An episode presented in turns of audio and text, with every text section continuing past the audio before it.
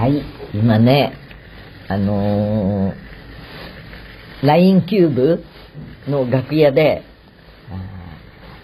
ムッシュかまやつ7回忌トリビュートライブの直後、顔の撤収をしています。これは、スチーマーの音だよ。結構、ブジュブジュするね。スチーマーをね、するしないで全然、落ち方が違うの。で、まあ、それはそうと、釜谷さん、あっという間に、7年も経っちゃったんだ。みんな言うよね。まだ、その辺にふらっと現れそうなって。そういうキャラクターの人だった。すごい長い付き合い。あの、ステージでも行ったし、知ってる人は知ってると思うけれど、デビューシングルの返事はいらないのプロデューサーでした。あのガチャガチャしてるのはね、スタイリストが、あの、撤収をしているビニールの音です。で、改めてね、今日、あの、いろんな人がパフォーマンスして、えっ、と、例えば、もう息子さんの太郎さんはもちろんのことなんだけど、涼子さん、直太郎くん、親戚なわけじゃない。でね、あるレンジの声を出すと、そっくりなんだよね。血が争えないなと思って、すごい、あの、なんか、ほんと曲によって、ムッシュがそこで歌ってるんじゃないかっていう気になって、個性ね。ミュージシャンは個性だよ。ミュージシャンっていうか、歌手っていうか、あの、すごいそういう今日聞いた身内の人たち、血縁の人たちのエキスがこう、結集したところにムッシュがいるなって感じ。あと、まあなんといっても、酒井さん、井上淳さん、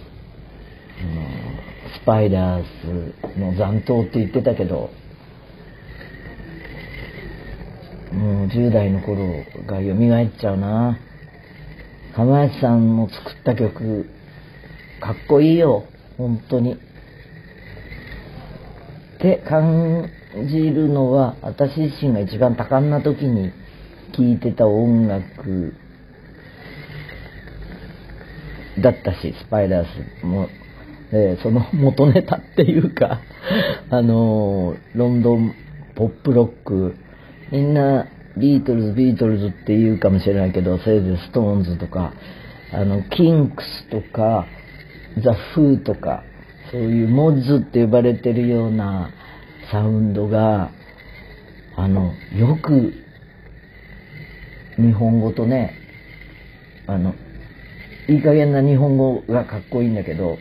フリフリとか、ノーノーボーイ、ノーノーボーイ一番好きな曲だけど、あの、なんと田辺正一さんの作詞なんだよね、あれだけ。雰囲気あるわ。あの、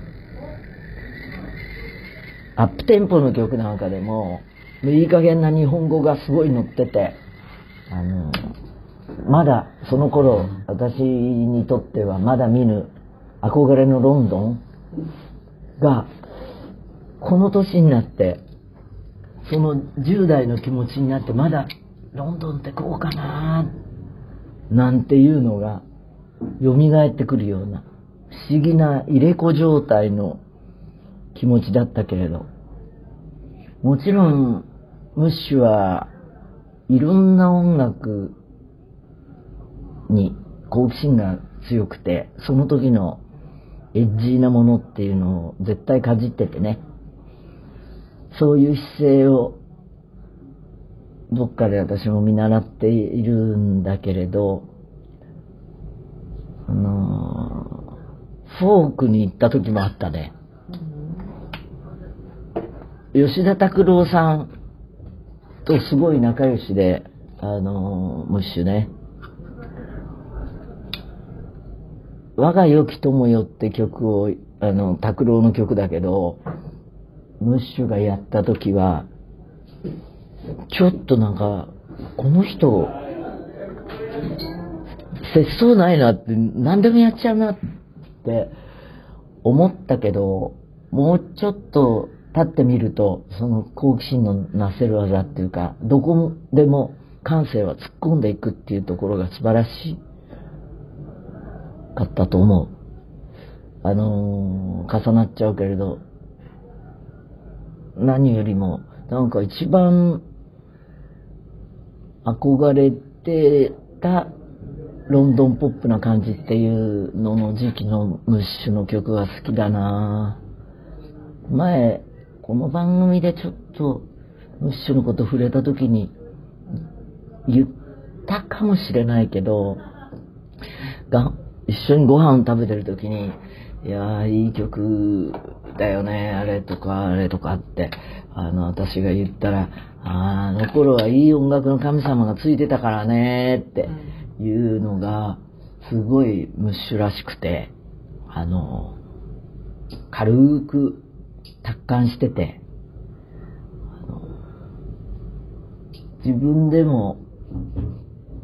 曲書いたり詩を書いたりしてるって煮詰まった時に、ムッシュのその言葉を思い出して、